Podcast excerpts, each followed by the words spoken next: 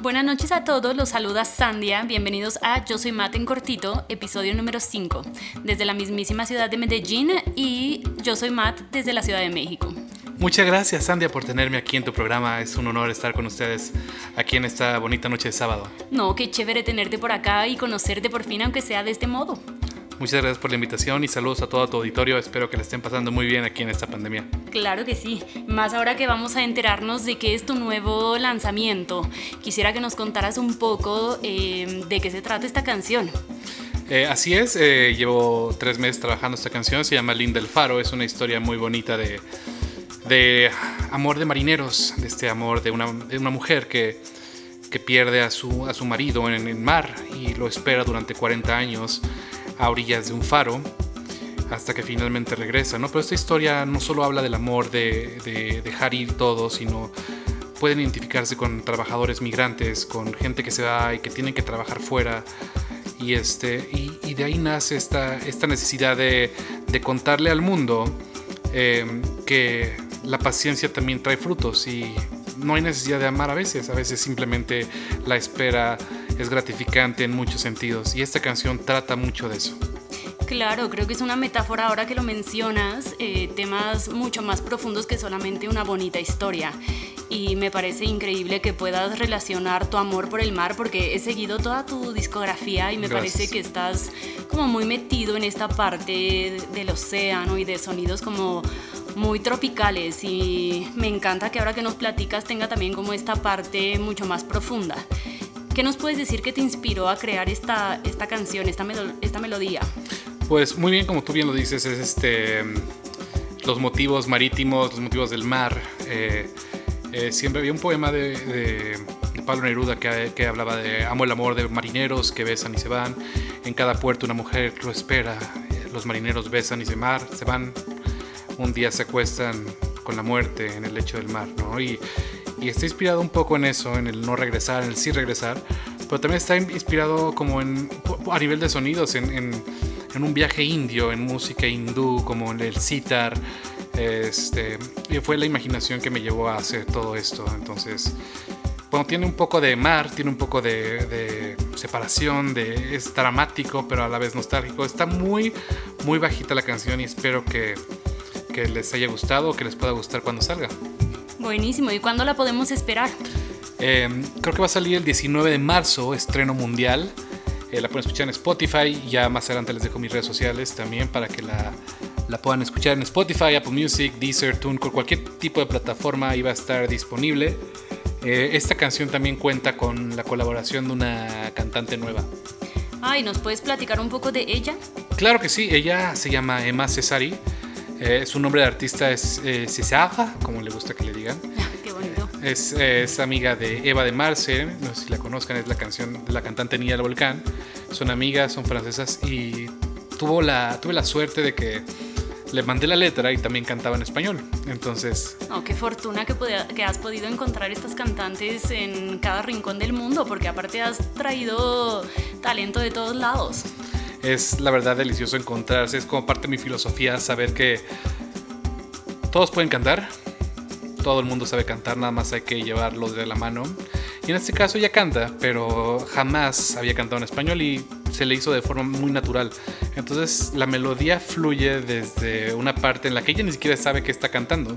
Simplemente está tirando palabras y yo trato de acompañarla, o sea, acompañar las melodías eh, sobre sobre la nostalgia de palabras vacías, quizá.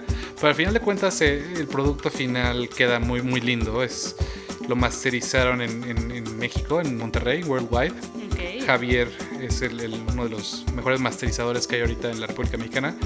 Entonces me trepó los sonidos y como que tenemos un producto que estamos muy, muy ansiosos de que lo escuchen. Ni que lo digas, estamos ansiosos todos y ahora yo los quiero invitar a que pues este 19 de marzo estén atentos al lanzamiento de esta canción. Eh, Roberto, algo más que nos quieras platicar, algo más para que todos conecten con esta bonita historia que me estás contando. Eh, podríamos platicar quizá de, del desarrollo de todo el arte que estamos haciendo alrededor de esta, de esta no, no, me gustaría llamar la canción, es una novela, es, tiene, un, tiene un booklet que me están armando, un, tipo de promo, de promo animado que trate de, uh, de juntar como la música con, las, con la parte visual. Tenemos una diseñadora también en México que es bastante buena, que nos trabaja las portadas y las hace casi casi a su medida, como muy sastreadas, ¿no? Es este, este toma y daca que, eh, no sé si hoy en día con, con, las grandes disqueras pasa. Creo que es importante eh, como músico, como artista, involucrarse en todos los detalles, ¿no? Y después dejar ir, confiar un poco en, en, en, la, en la gente. Y, este, y esta portada me gusta mucho. Estamos haciendo una animación increíble. Estamos haciendo una serie de podcasts para promocionarlo y esperamos que, que levante no solo aquí, sino que también recoja, no sé, fans en, todo, en todas partes del mundo. Creo que mucha gente podría conectar con este tipo de historias, aunque a veces es difícil porque mi música normalmente está a 100 bits por minuto, pero esta baja a 75. Es, es un poco arriesgado sacar algo tan lento. Ok, ok, pues bueno, creo que todos estamos ahora todavía más ansiosos de escucharla y bueno, sabiendo que todo lo que me estás contando creo que demuestra que tu proyecto es algo que involucra e integra a muchos artistas, mucho talento, es algo que creo que llevaste a un nivel profesional y que has tocado en muchísimos países y con muchísimas personas. Y pues nada, creo que es de celebrar el que hayas logrado todo esto. No, muchas gracias, Santiago. La verdad estoy muy, muy, muy feliz de, de poder conectar con, con, gente, no solo ya de habla hispana, porque pues, tenemos por fortuna este idioma que nos conecta, sino que, que en diferentes países, por si estamos checando con, con mi representante eh, como en dónde suena más y mis estrenos pasados están sonando ahorita en Brasil, ¿no? Y digo... ¡Uy, qué fantástico! Sí, Nuestros vecinos. Los vecinos ahí, cariocas. Eh, y digo, ¿cómo es posible que una letra que no se pueda entender quizá en el portugués esté haciendo tanto vuelo, ¿no? Y estamos felices de que conectemos no solo con idiomas, eh, sino con identidades.